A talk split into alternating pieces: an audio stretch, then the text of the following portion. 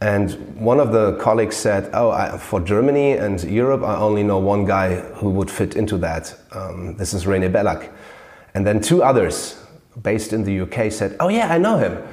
And that was half of the way. I only had a little interview, and um, my boss uh, trusted his colleagues, and uh, so he hired me. And that was only because they knew me because I did something in the past or talked to them in the past because they were part of my network and not because I was known as a, a big manager or I had the title in my career.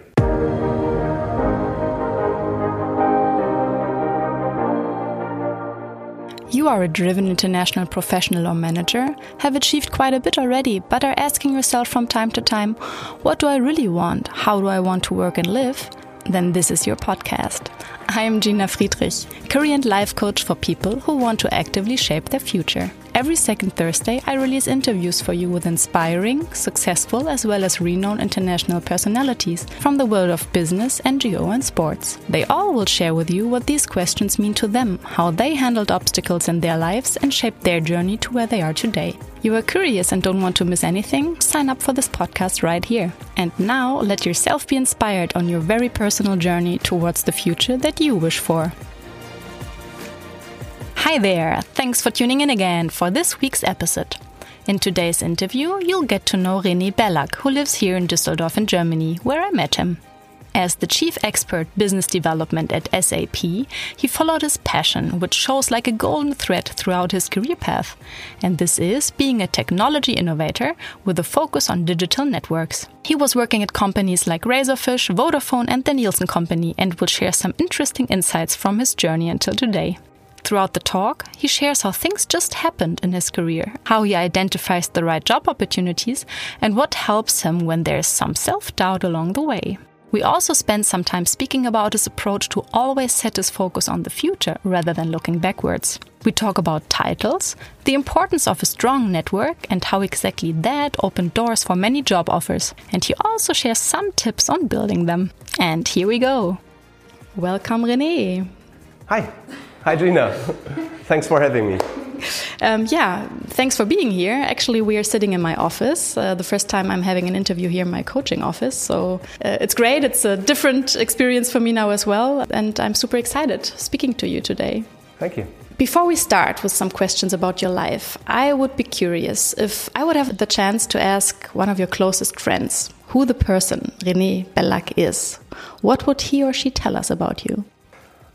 So I would say, um, if, if you ask one of my best friends, uh, they definitely, and luckily I, I also spent some time working with a couple of my best friends. Uh, they would say that uh, it's fun to work with me. I'm uh, always uh, in a good mood, and I always have an answer, surprising ideas, uh, as I'm very creative. And yeah, um, I think they would say it's it's fun to spend time with me. I can only agree to that because I'm sitting here in front of you, seeing you smile. Looking at your professional path so far, René, it looks like, yeah, you have been working for diverse companies in many different roles, also management roles. Why don't you tell us a bit about how this current job or the path actually found you? So, this is, um, yeah, it, it happened. it just happened. I was never searching for something um, to be part of. Um, I would say the, the jobs always found me. And I, I was always trying to define myself more in the what I do instead of the who I am.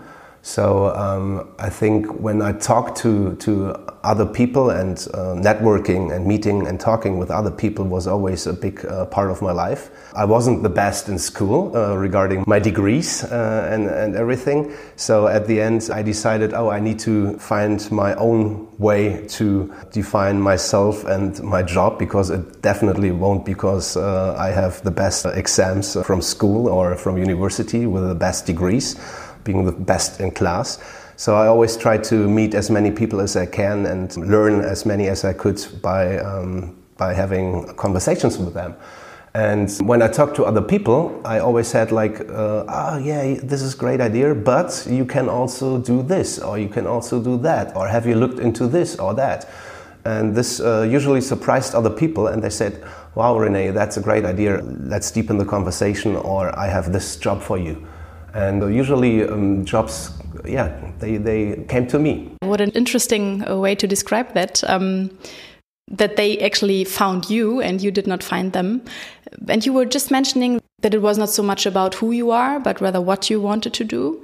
Um, what helped you during that time, really? Yeah, knowing that this is the direction you actually look at when all these job offers came across. It's funny, I just had the conversations with a couple of my best friends um, that for some people, titles are very important and for others not. And we had the conversation that for those people where titles are not so important, they are already done with that. They had those titles as well already. Okay. So, um, but at the end, I can nail it down into um, yes, I, I, I, had my titles already in my career path. Um, but I like to manage other people as, as well as a people manager, but it's a hard job. And the more headcount you have, the more you need to concentrate on, on those people, and the less you can do what you want and work on the interesting topics.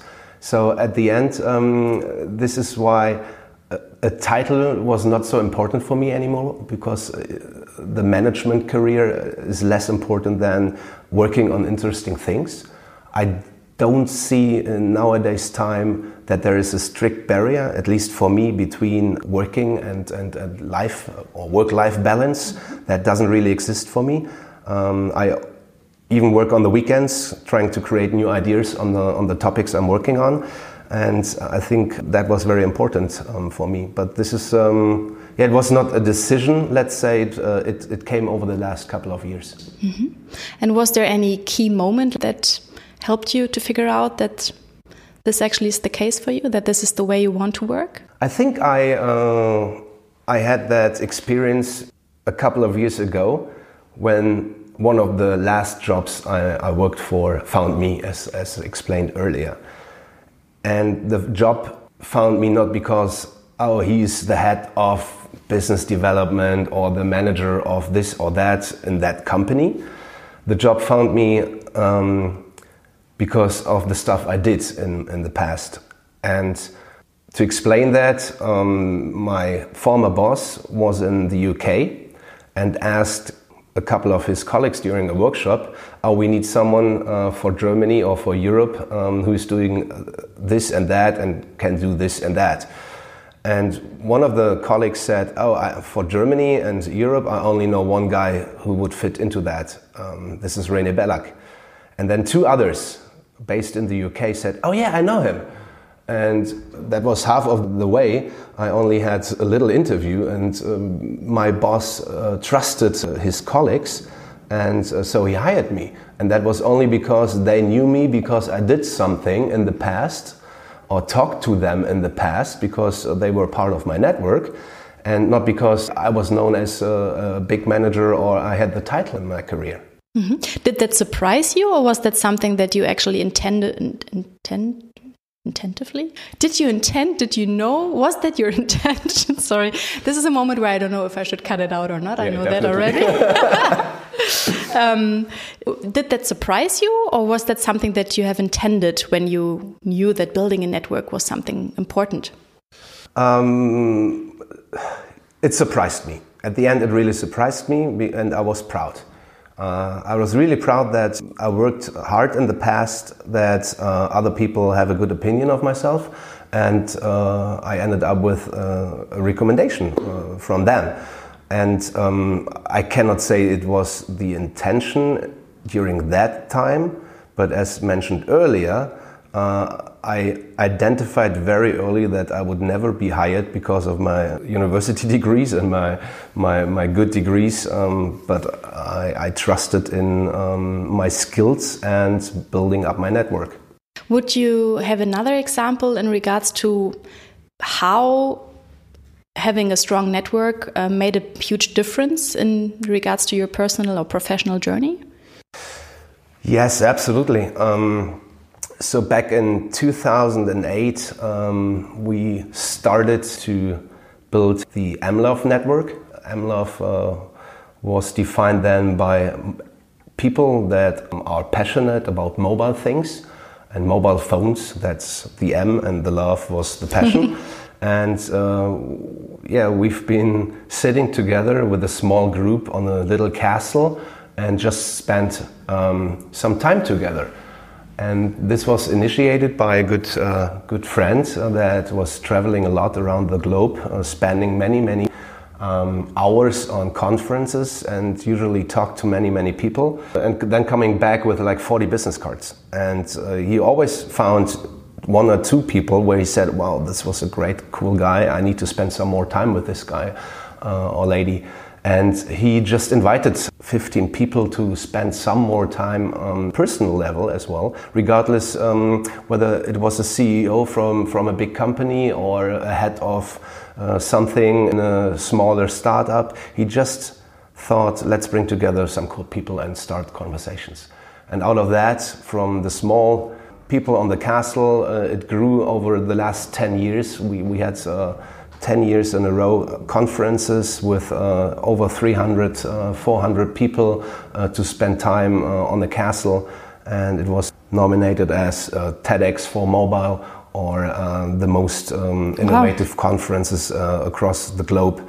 And yeah, this was pretty much 10 years of MLOVE and the MLOVE tribe. And during that time, I had a lot of conversations with very interesting people from across the globe, and that was really something um, that opened my mind and yeah, drove me with additional ideas.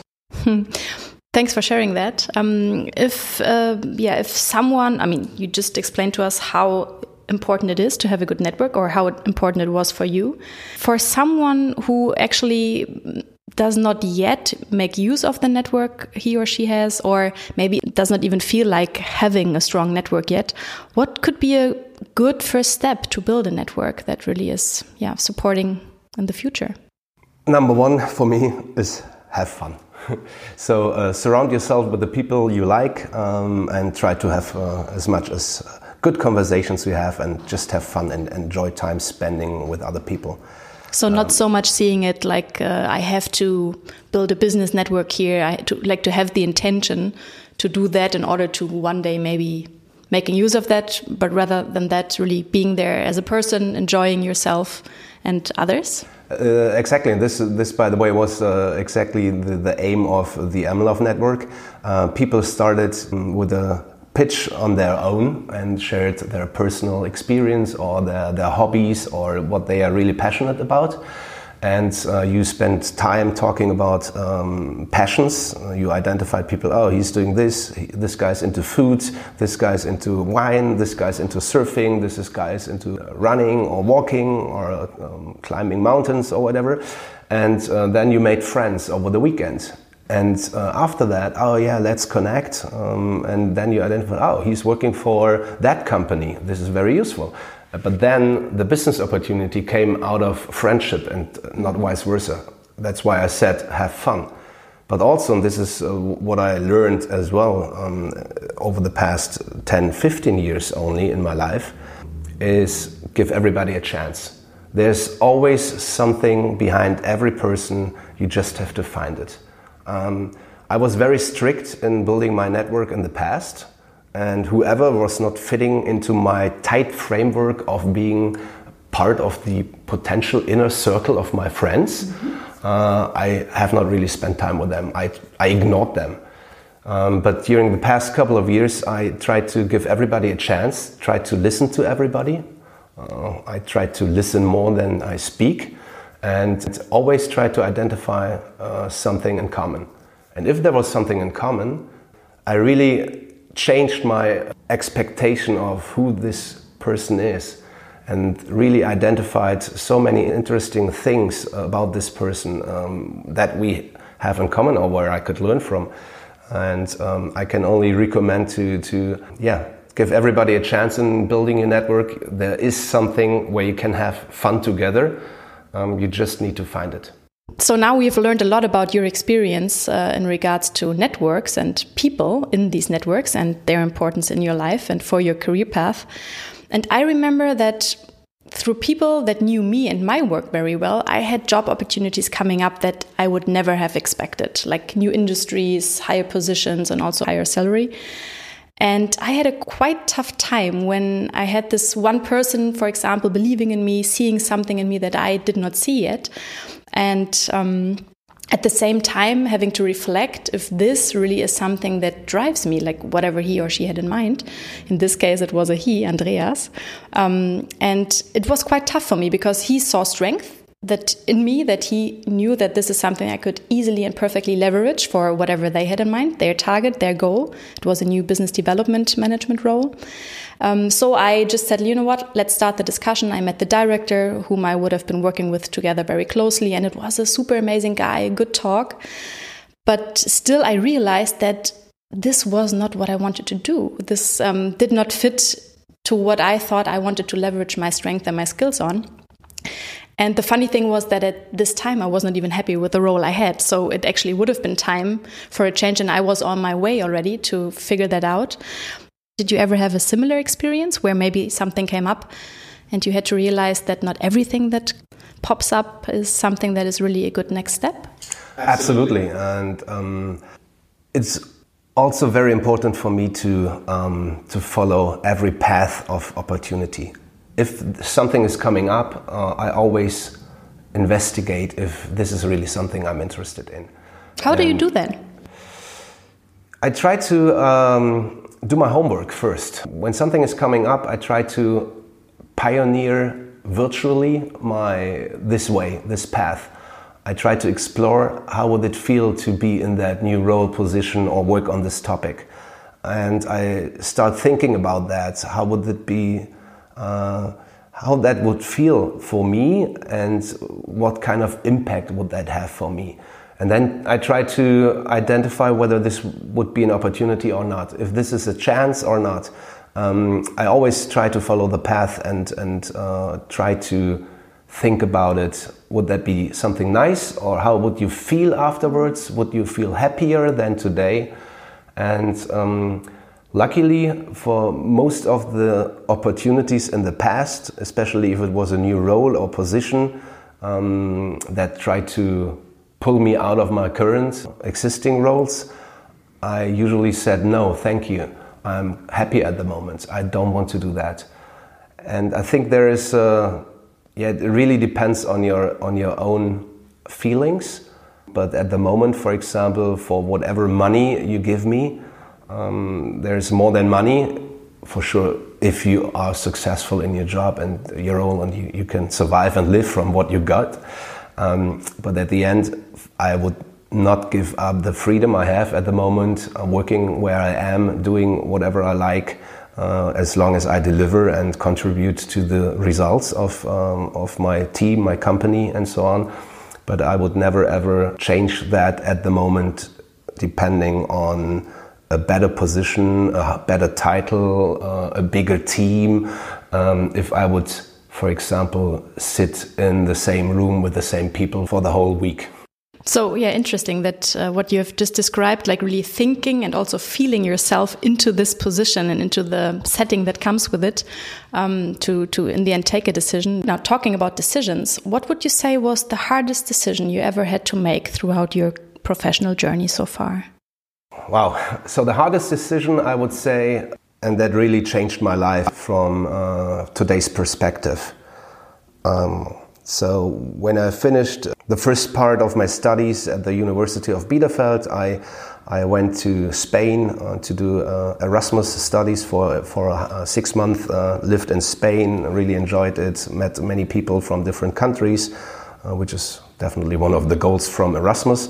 And afterwards, I went to a new university that was in Cologne. So, University of Cologne was uh, yeah was a great university for my business studies, and I went there and started studying. But, but I was very unhappy at the beginning and I visited a friend in, um, in South Africa that moment. I did some web programming, and uh, he allowed me to live with him uh, for six or eight weeks uh, if I do uh, his uh, website uh, for bed and breakfast.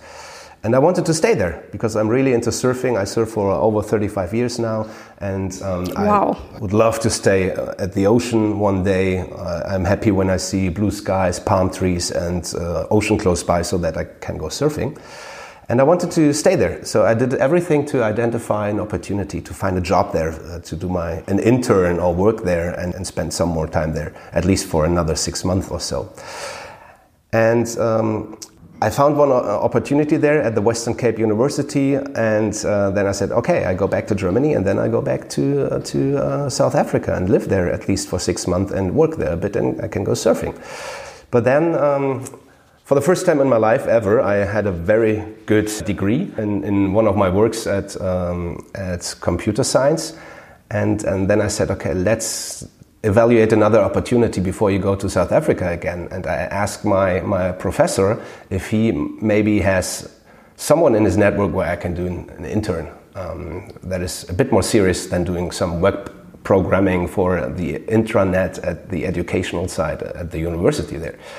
And luckily, he said, Oh, not me, but uh, maybe there's one guy. I met him just a couple of weeks ago on an SAP Congress in uh, New York. So there we go again with networking. exactly. It started there pretty much. And uh, he said, Yeah, I, uh, he was the managing director from iCube. That uh, iCube was a system integrator that was just acquired by one of the most known companies during that time of the new economy, which is called uh, Razorfish. And he said, uh, Yeah, I make an introduction. So he made an introduction. I went there, I had an interview, and I, I, I had a job as an intern.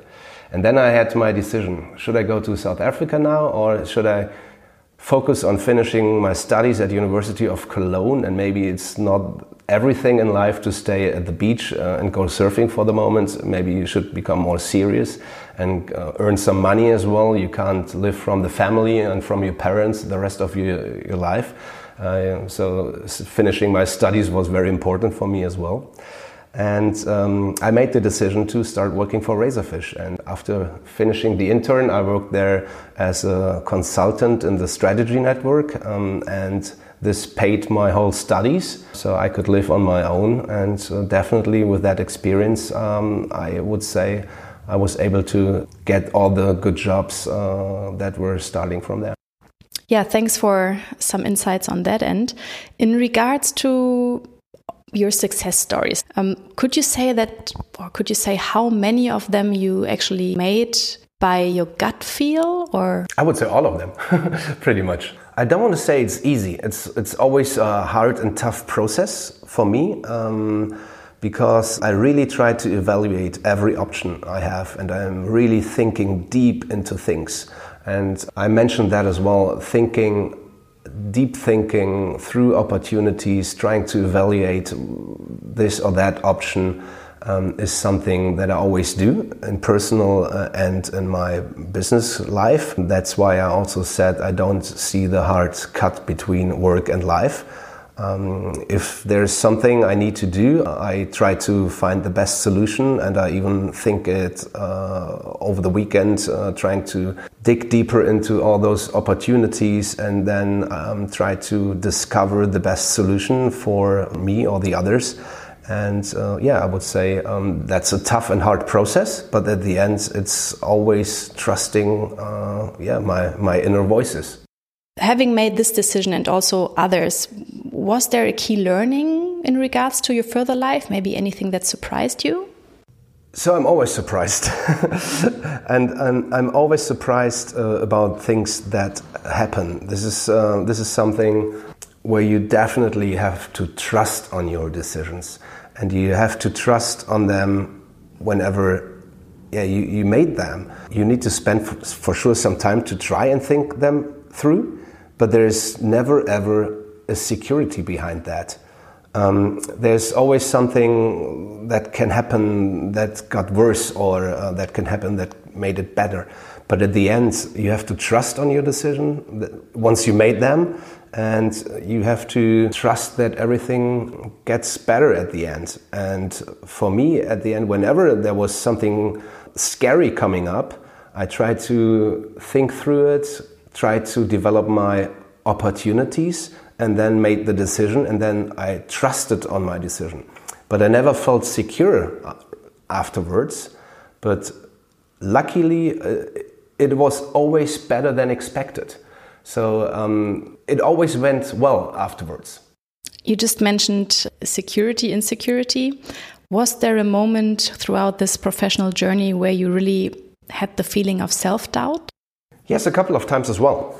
So uh, I, I, usually I, I, always worked in the uh, on the speedboats. Even if I worked for a big tank ship, uh, like big companies, I always worked in the innovative departments of, of those, and they uh, usually don't give you a security in your job. But um, the time when I worked for Vodafone, I, I worked there for seven years. I felt very secure, and uh, the team was uh, solid, and we were successful.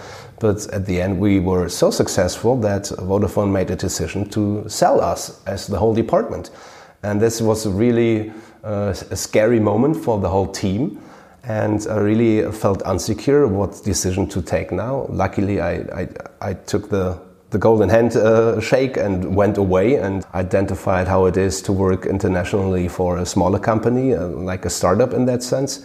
And by that moment, and this is one of my famous quotes or mantra from Andre Gide, uh, or yeah, I think it's Andre Gide, uh, that you cannot discover new oceans unless you have the courage to lose sight of the shore. So, which definitely means sometimes you need to leave where you feel you need to leave the coziness uh, to identify something new and feel something better afterwards. And luckily for me personally, I can say it always, at the end, it turned out to be better than before. So at the end, uh, innovations come in waves as well. And uh, some things in life come in, in sets of waves as well. And you always have to make the decision whether you choose the first wave to be very, very innovative. Uh, you can be um, part of the first wave, which is sometimes really cool, and uh, you get the good ride. But then you, you are done with your wave, and then you see uh, there are four or five waves coming over your head right now. You have to fight through the white water, and you say, Oh my God, this would have been a far better ride to be on the second or third wave. Um, yeah, but sometimes it's as well hard to make a decision because you can't see what's behind the first wave. So you have to make the decision. And if you wait, yeah, you get the second or third ride. Maybe it's far better than the first ride, but maybe, and if you are not so lucky, uh, there, there is no second wave and there is no third wave. So you missed the opportunity to ride the first wave. So it's always a hard decision. You can't see what's behind it. And this is as well with innovation in, in your business life or with things that happening in your personal uh, life you always have to make the decision should I do this right now and enjoy it? There can be something better behind it, but it's also maybe it's over and then you missed the opportunity. I really like that metaphor. Thanks for sharing that with us. You're welcome. And you've just uh, mentioned missing out on opportunities. Was there something in your personal or professional life that you regret doing or not doing? So honestly, I, I, don't really regret anything on doing or, or not doing, uh, as far as I can remember right now. It's nothing. Nothing really happened which was life changing. Where I said, "Oh my God, you should have done it," or "You shouldn't have done it like this or like that," because, uh, as mentioned at the end, it all turned out to be better than before. Um, maybe there were like tough times, hard times uh, in personal, private life as well, for sure but I don't think I missed anything. And I'm not so much fishing in the past. I'm always looking what's coming in the future. So I'm always trying to motivate myself to be positive and um, trying to make myself happy because my former boss at Vodafone, like 10, 15 years ago, told me there's nothing on earth, no colleague, no, nothing that could happen that has the right to make you unhappy. So there's always a way to become happy, and there's always a solution to motivate yourself to become happy again.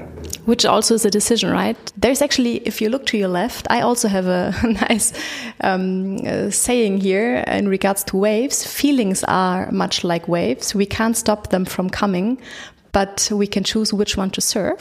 oh, nice! I see it, and um, you have a picture of the ocean as well. Uh, nice. Yes. So yeah, I was just think, thinking that in the end, it's also a decision whether I let other people make me unhappy or influence the way I feel or my next steps or not. Right. So this also is an important decision. We have to be aware of the fact that it's us deciding on jumping on it or not.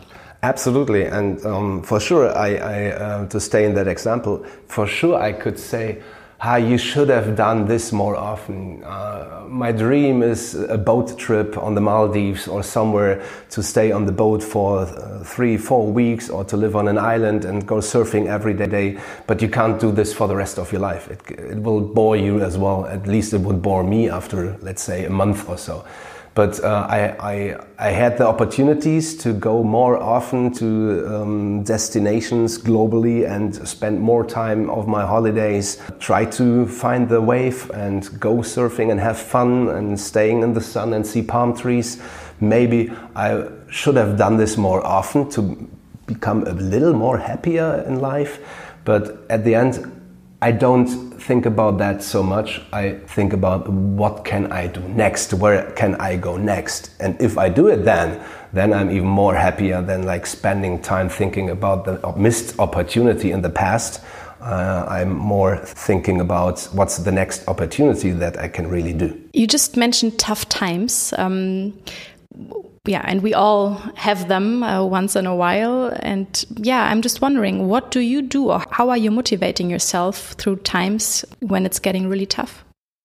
So my motivation definitely comes out of yeah again the network, talking to other people, um, trying to identify how they maybe managed the same situation or similar situation, uh, trying to learn from them, uh, trying to learn how others uh, handled something similar in the past. And then I try to identify my own way um, to manage it. And um, yeah, there's always something hard happening in your life. It will hit you in your face and uh, nail you down. And um, you can't be happy in those moments. Definitely not. Uh, someone passes away of your family, uh, your parents uh, die, or whatever happens um, someone's getting ill, or there are so many bad things you hear or you experience on your own. But there's always someone else who had a worse experience and was able to manage it and was happy afterwards in whatever sense. Maybe you will change, maybe you can't be as happy as before, but you will be maybe differently. Which sometimes requires to yeah to look back i mean sometimes in the situation being in the situation it makes it a bit more difficult to see it but then looking back at the situation this probably is most of the time something that comes out of this knowing that in the end it was good for whatever reason or it was exactly the time that was needed in order to become who you are today but that requires the, the looking back sometimes. It's difficult in that given situation, but it sounds like you are managing that very well. Yeah, absolutely. I mean, self reflection or reflection of uh, things that happened in the past are very important. Even if I say I live more in the present and in the future than in the past, doesn't mean that I'm not reflecting things that happened in the past and, uh, yeah, try to reflect about these things or uh, feelings or whatever needs to be reflected to, to make your picture of how it will be in the future. Mm. Yeah, this moment is all we have, actually.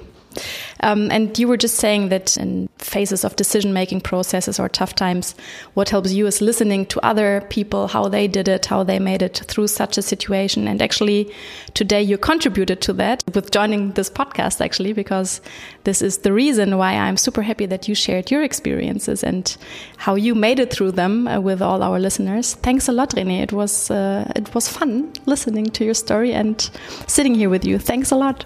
Thanks uh, for having me here. Thanks for your time spending with me, Gina. Uh, and yeah, there's always a solution that results in something better that you cannot think of today. Uh, you just have to find it, explore it, pioneer it, and uh, at the end, uh, you will be happy again, whatever, uh, whatever motivates you.